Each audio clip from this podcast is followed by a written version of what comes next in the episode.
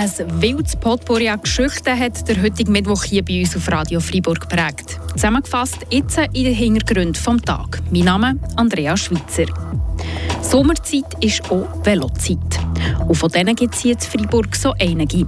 Unter anderem auch von den violetten Publibikes.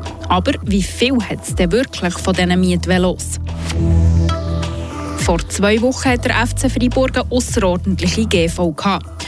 Und bis morgen stehen zwei weitere wichtige Entscheidungen an. Aber lenkt die Zeit wirklich?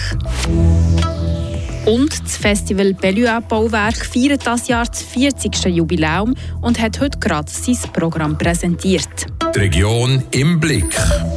Velofahren ohne eigenes Velo. Mit den violetten Publibikes überhaupt kein Problem mehr. Seit zehn Jahren gibt es das Angebot in der Aglo Freiburg schon.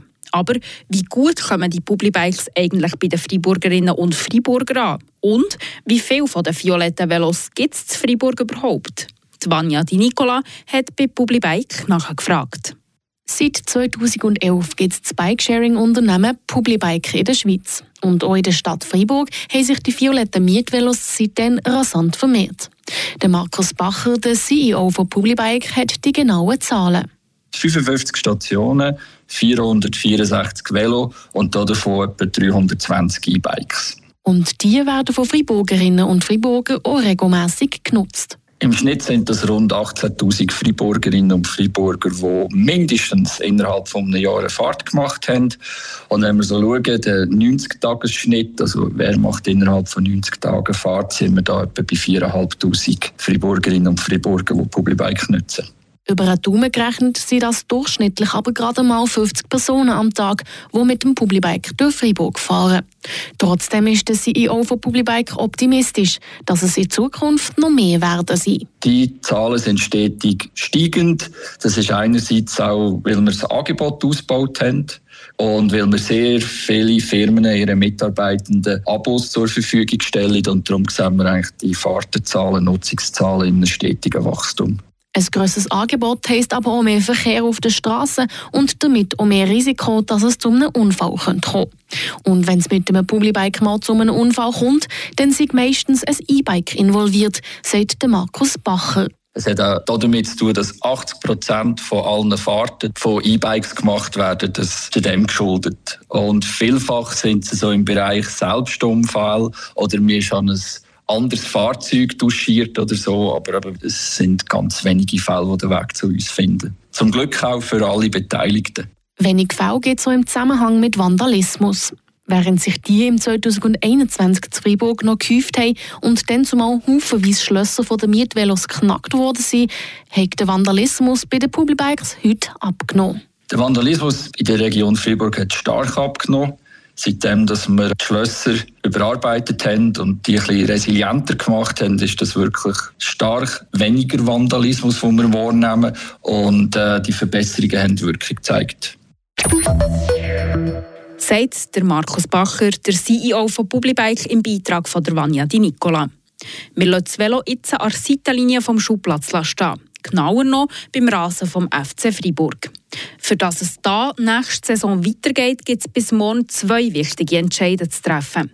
Einerseits muss der Club rund 46.000 Franken Lohn an Ex-Spieler zahlen und andererseits je eine erste A, B und C Juniorenmannschaft melden. Wie realistisch ist es aber, dass der FC Freiburg seit der außerordentlichen GV vor zwei Wochen die zwei Entscheidungen zu Faden schlagen der Radio FR Sportredakteur Ivan Skrake hat mit jemandem geredet, der den Freiburger Fußball gut kennt. Der Guido Wildhaber ist aktuell Präsident vom FC Kerzers. Schon lange hat er mit dem Freiburger Fußball zu tun. Dass der FC Freiburg in der zweiten Liga weitermachen will, freut der Guido Wildhaber. Er prophezeit aber, dass die Pinguine weiterhin einen steinigen Weg vor sich haben dass der FC Freiburg innerhalb von zwei Wochen knapp 50.000 Franken können auftreiben Das erachtet der Präsident vom FC Kerzers als schwierig, aber nicht als ausgeschlossen. Also wir als Kerzers könnten die nicht stemmen, das wäre ein Ding, Ding der Unmöglichkeit, das liegt nicht drin bei uns. In der Stadt Freiburg gibt es immer äh, Leute, die, Geld wollen spenden für so Sachen oder, zur Verfügung stellen. Aber auch wenn der FC Freiburg das Geld zusammenbringt, werden diese Forderungen nicht kleiner, ist Guido Wildhaber überzeugt. Wichtig ist aber nicht jetzt nur, dass man die 50'000 aufbringt für das Spiel Spieler, wo, wo, wo Geld will, sondern wie geht es in Zukunft weiter? Wenn Freiburg weiter will schaffen in der Zweitliga, dann müssen sie ihre Strategie mit Spielerzahlen ganz gut überdenken. So sind sie im Jahr zwei genau gleich weit wieder mit den Schulden da und dann ist dann aber der Konkurs definitiv. Die zweite kurzfristige Herausforderung heisst Juniorenteams in der Kategorie A, B und C. Da hat der Guido Wildhaber schon eher Zweifel. Das ist auch etwas vom Schwierigeren, wenn man sieht, in der ganzen Region hat jeder Club fast keine A-Junioren mehr. Es wird überall fusioniert. Sie sind zwei, drei Vereine zusammen, damit sie A-Junioren halten können, weil das ist ein schwieriges Alter. Sei das wegen Freundin, sei das wegen Beruf, sei das wegen anderen Ideen. Er denkt aber auch an eine mögliche Lesung. Hier appellieren eben wieder an die, an die, umliegenden Vereine, dass sie zusammenstehen und eben die A-Junioren auf Freiburg tun, dass man dort eine A-Junioren-Mannschaft hat. Solidarität heisst also das Zauberwort, nicht nur in finanziellen Sachen, sondern auch in personellen Fragen. Ob die aber da ist für einen Verein, der in kurzer Zeit sich so verschuldet hat, das wird sich zeigen. Merci, Ivan. Kommen wir zu den Schlagzeilen vom Tag. Die hat heute Vanja Di Nicola vorbereitet. Der 43-jährige Belgier Thibaut Petit wird neuer Trainer von Freiburg Olympique. Wie der Club in einer Mitteilung schreibt, einigte man sich mit Petit auf einen Vertrag über zwei Jahre. Petit ist in der Schweiz kein Unbekannter. Er trainierte schon die Teams aus Lugano, Monte und bei den Frauen jenes von Neuenburg. Petit beerbt bei Olympique den äußerst erfolgreichen Peter Alexik, der ein Vertragsangebot von einem Jahr ausschlug. Die Freiburger SVP fordert eine Steuersenkung für das nächste Jahr. Die Partei reichte gestern einen entsprechenden Antrag ein, in welchem eine Senkung des Steuerfußes der kantonalen Einkommensteuer für natürliche Personen von 96 auf 93 Prozent vorgeschlagen wird. Dieser Antrag folgt auf die Vorlage der Jahresrechnung 2022 des Kantons, die einen Gewinn von 192 Millionen Franken aufweist. Der Großteil davon wurde in Reserven investiert investiert. Die Freiburger Kantonspolizei hat zwei Männer im Alter von 62 und 63 Jahren festgenommen, die verdächtigt werden, Opferstöcke geplündert zu haben. Laut Mitteilung waren die Männer bei der Festnahme im Besitz von mehr als 1000 Franken sowie Werkzeug, mit dem Geld aus Opferstöcken herausgenommen werden kann. Die Ermittlungen ergaben, dass die Männer Geld aus den Kirchen in Albeuf und Le Paquier-Montbarry im Kanton Freiburg und zwei weiteren Kirchen im Kanton Watt stahlen. Beide Männer wurden bei der Staatsanwaltschaft angezeigt. Wasser. Ja, nicht nur zum Baden, sondern auch als Festivalthema. Weil um das Wasser geht es in diesem Jahr auch am Belluard Bauwerk. Das Festival feiert unter diesem Thema nämlich auch sein 40-Jahr-Jubiläum. Patricia Nägelin weiss, wie das diesjährige Programm genau aussieht. Fließen, rauschen, tropfen, plätschern, blubbern, tosen. All das sind Geräusche, die Wasser erzeugen kann. So vielfältig wie die Formen, die das Wasser annehmen kann, ist auch das Programm vom 40. Festival Belluard Bollwerk.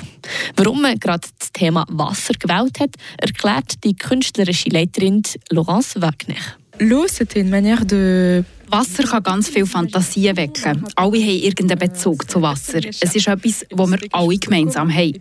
Und zusammen soll man eintauchen in die Kreationen, die ganz viel Teufel und Spannung haben. Beaucoup de densité, beaucoup de puissance, puis c'est aussi une manière de parler de la création. Wasser ist also ein Element, das uns alle verbindet.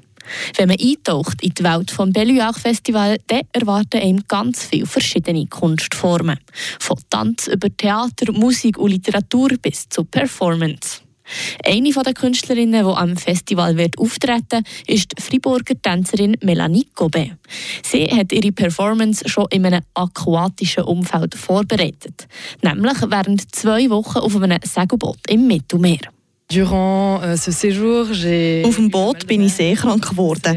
Aus diesem Gefühl heraus habe ich meinen Auftritt kreiert. Ich werde mit meiner Mutter zusammen auftreten und es geht um die Schwierigkeiten in familiären Beziehungen. euh, dans le lien familial et dans la transmission de l'héritage. sagt Melanie Gobet zu ihrem Erlebnis auf dem Segelboot. Der Titel von ihrer Performance «Mal de Mer» ist ein Wortspiel zwischen Seekrankheit und ihrem Konflikt mit ihren Wurzeln in zwei verschiedenen Kulturen. Insgesamt werden am Belluard Festival 27 Projekte aus der Schweiz und aller Welt aufgeführt. Die künstlerischen Aufführungen sind nicht nur inhaltlich am Wasser orientiert, sondern finden zum Teil auch beim, auf dem oder im Wasser statt. Zum Beispiel werden Opern auf dem Schiffenensee aufgeführt. Oder es gibt auch eine multidisziplinäre Performance bei Magrio Arsane. Der krönende Abschluss des Belluac Festival ist ein Wasserballett, das von sechs Synchronschwimmerinnen in Motta aufgeführt wird. Also ein sehr vielfältiges und experimentelles Programm, das Laurence Wagner da zusammengestellt hat. Für die Geburtstagsausgabe von Belluac wünscht sie sich mein Wunsch ist, dass unser Festival noch lange besteht und weiterhin viel Freude und Frische mitbringt. So wie wir es jetzt schon jahrelang gemacht haben. Es soll ein inspirierender Ort für alle bleiben, unser Bellois-Bauwerk. Das war es mit den Hintergründen vom heutigen Mittwoch. Mein Name ist Andrea Schweitzer. Genießt den Abend und habt nicht Sorge. Das bewegt heute Freiburg. Freiburg aus seiner Geschichte. Ging auf frapp.ch.